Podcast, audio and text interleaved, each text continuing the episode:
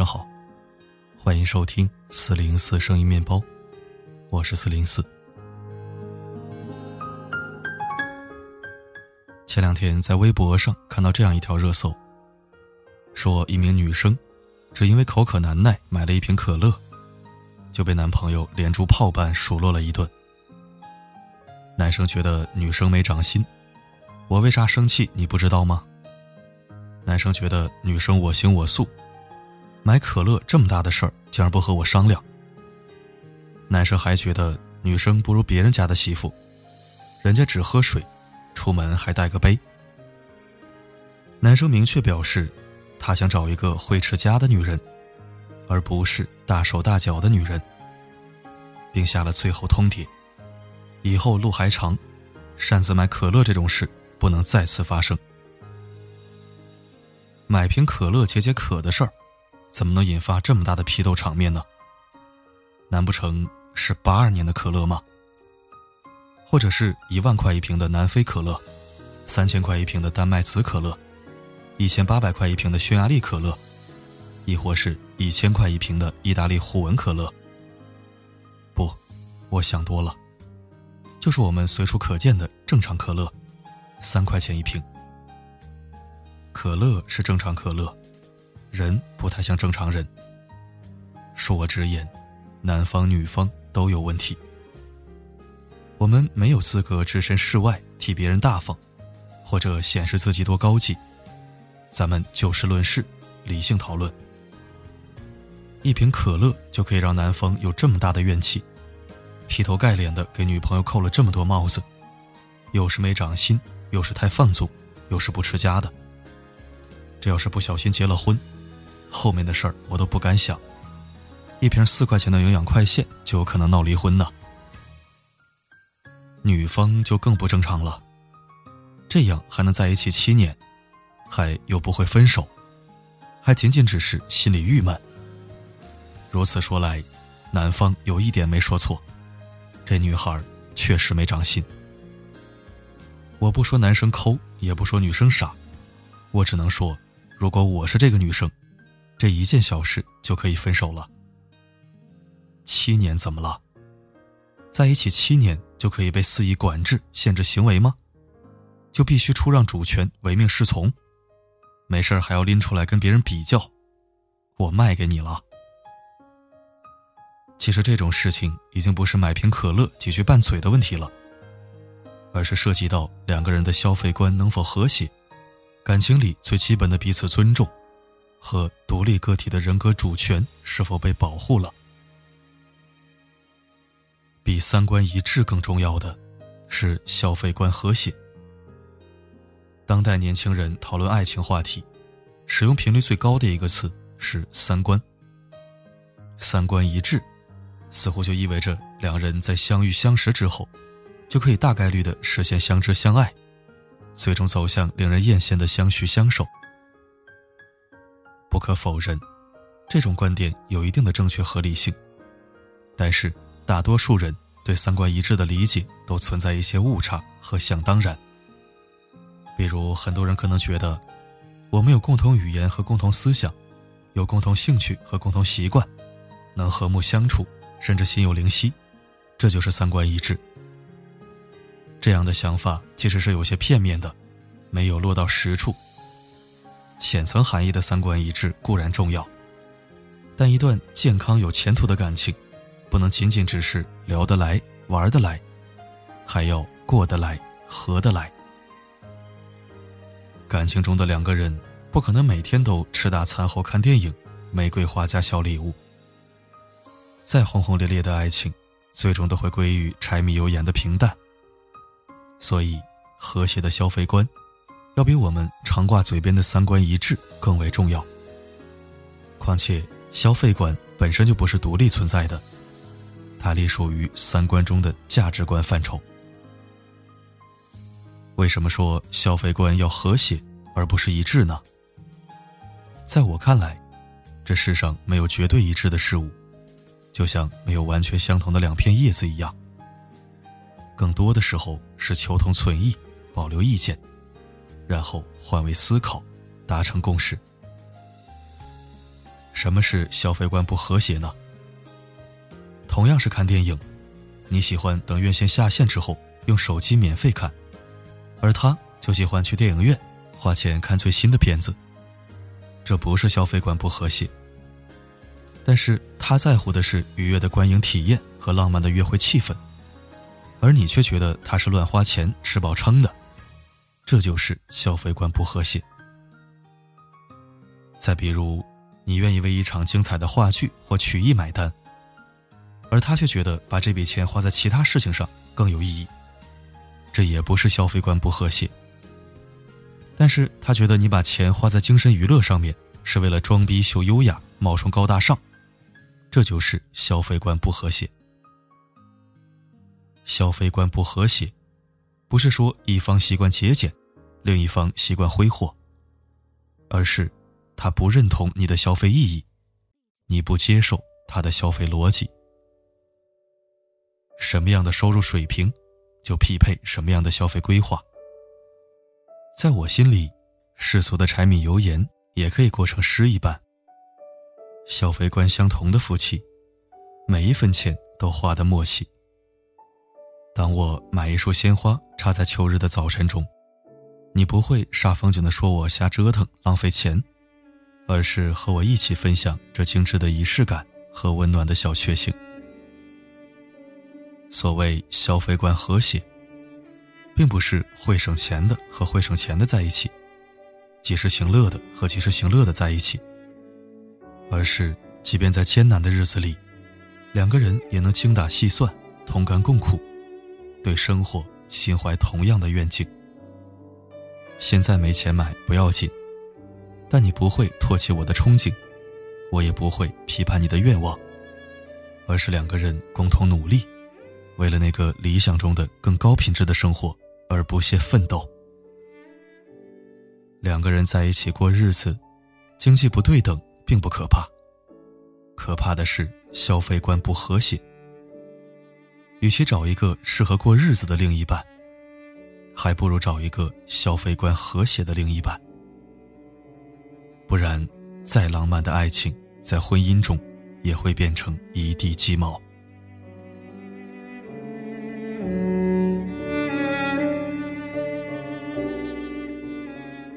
比相互了解更重要的，是彼此尊重。两个人在一起，再迟钝的人也会在岁月的流淌中慢慢了解对方。一个人的喜好、厌恶、脾气、秉性以及处事方式，这都是显性的，只需要时间和智商就可以读懂。可是，经营一段感情，光靠智商和时间是不够的。还需要情商和修养的辅助。就像文章开头那位批评女友买可乐的奇葩男，说事儿就说事儿，讲理就讲理。虽然是屁大个事儿，理也是歪理，但是拿自己的女朋友跟别的女人做对比，这就是不尊重人的表现。还和现实存在的哥们儿的女朋友去对比，就更不合适了。这是情商低、没教养的表现，完全不懂得顾及他人感受。没有人喜欢被拿出来和其他人做比较，尤其是亲近之人做出这种事会更加伤人。我们小时候就不喜欢家长拿别人家的孩子来贬低自己，长大了还要被所爱之人推进别人家的媳妇、别人家的老公的阴影之中，相信换做谁都会感到厌倦。感到被嫌弃，感到不被尊重。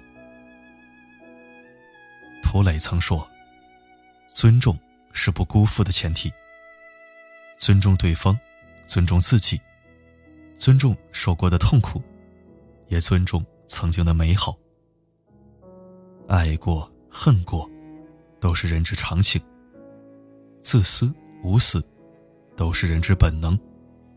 但唯有做到彼此尊重。”才不会以爱之名互相折磨。深以为然。在感情里，不仅要尊重对方的情绪和感受，还要尊重对方的工作和梦想，以及生活方式。谁都不是谁的谁，别把自己看得太高贵。彼此尊重，是亲密关系里最基本的规矩。没有尊重感的爱情，还不如一手交钱一手交货的地下交易。至少地下交易是各取所需，互有诚意。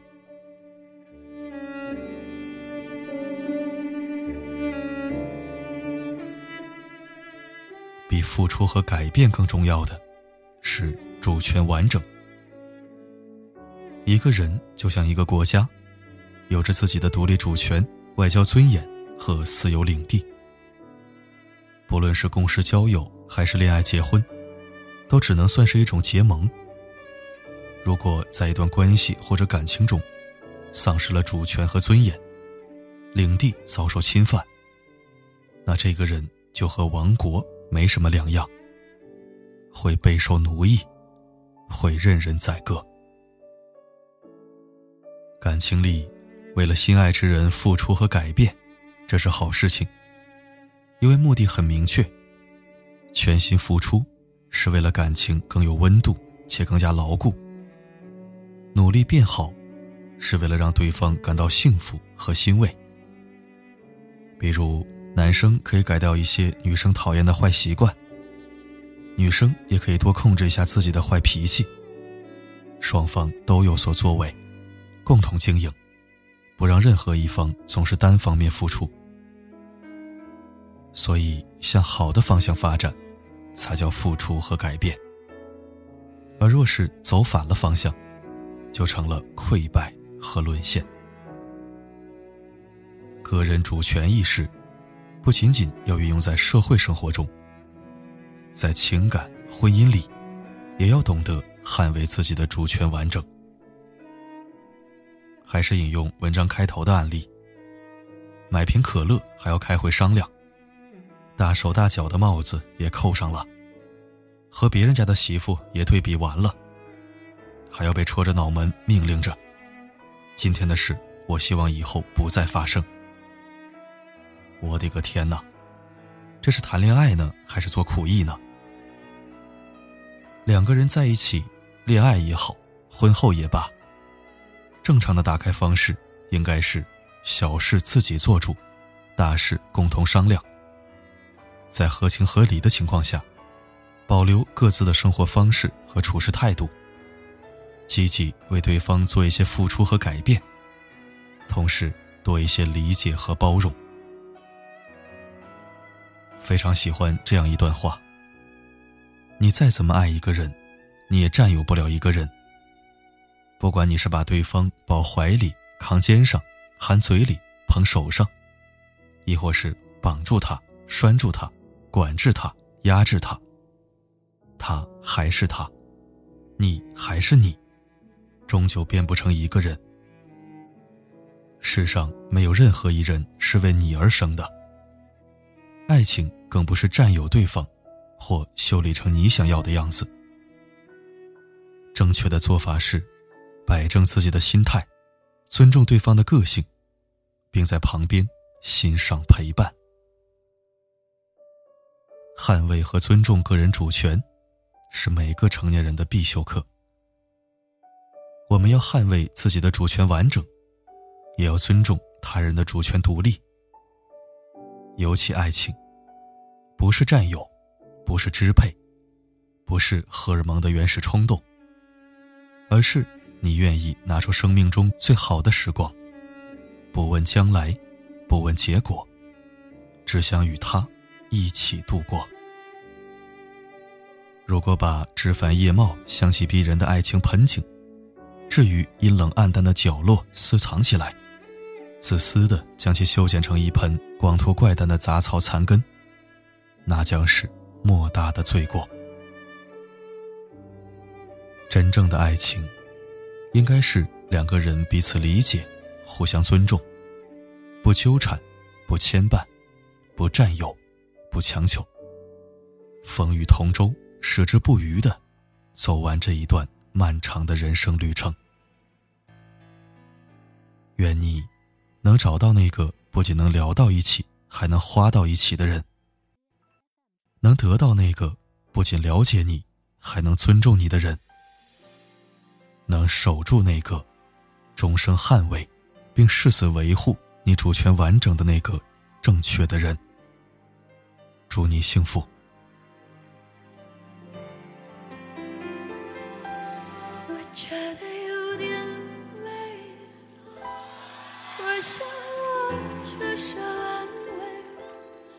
我的生活如此乏味，生命像花一样枯萎，我整夜不能睡，可能是因为烟和咖啡。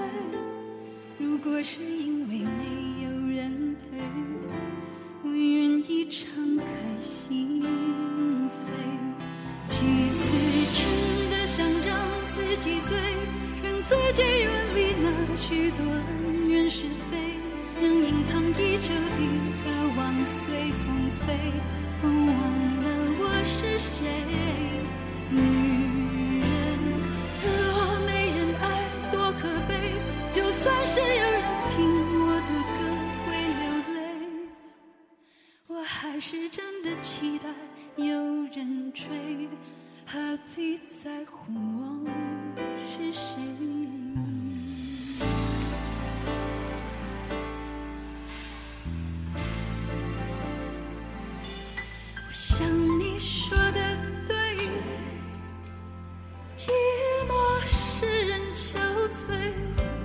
是寂寞，使人心碎。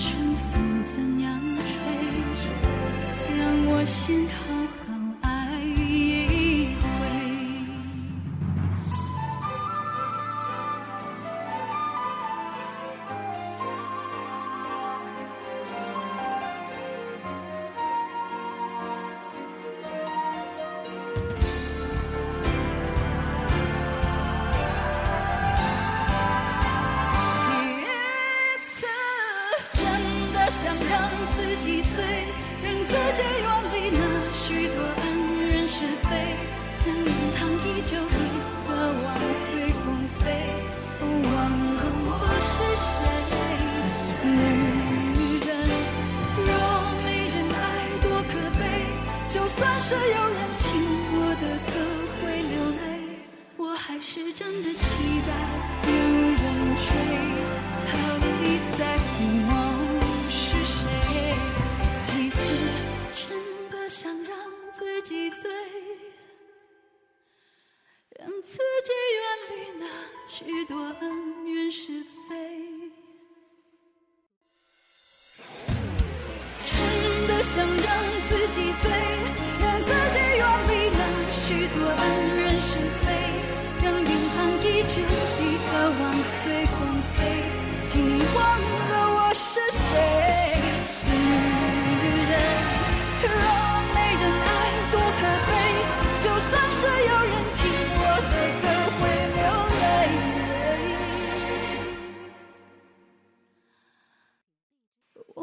是真的期待有人追何必在乎我是谁？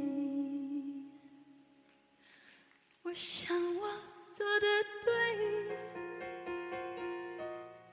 我想我不会后悔不管春风怎样吹。